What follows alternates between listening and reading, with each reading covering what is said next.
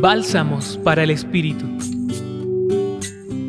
Hoy, en el Evangelio de Marcos capítulo 10, versículos 35 al 45, encontramos el diálogo de Santiago y Juan con Jesús, el cual se centra en una petición. Concédenos sentarnos en tu gloria, uno a tu derecha y otro a tu izquierda. Y en la sorprendente respuesta de Jesús, no saben lo que piden. Es un poco difícil determinar la razón de esta petición, pero sí es muy fácil entender la respuesta que da Jesús, pues el camino del discipulado se construye día a día. Es un proceso que se inicia cada vez que abres tus ojos en la mañana y vuelves a aceptar ese llamado que Jesús te ha hecho. Es también una opción de vida, no es un recorrido en el que esperas tener privilegios por tu comportamiento o por quien eres, evitando al máximo pasar por dificultades o pruebas.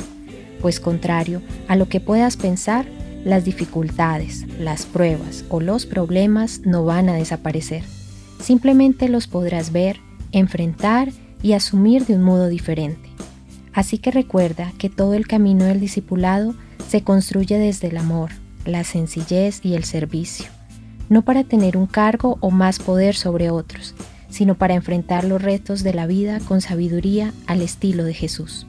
Acércate hoy a Jesús, dialoga desde lo que eres como persona imaginándote que siempre estás a los pies de ese maestro que está allí para escucharte y guiar tus pasos.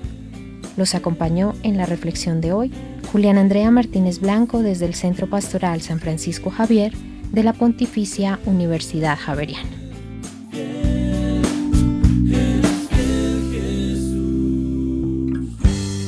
Escucha los bálsamos cada día entrando a la página web del Centro Pastoral y a javerianaestereo.com.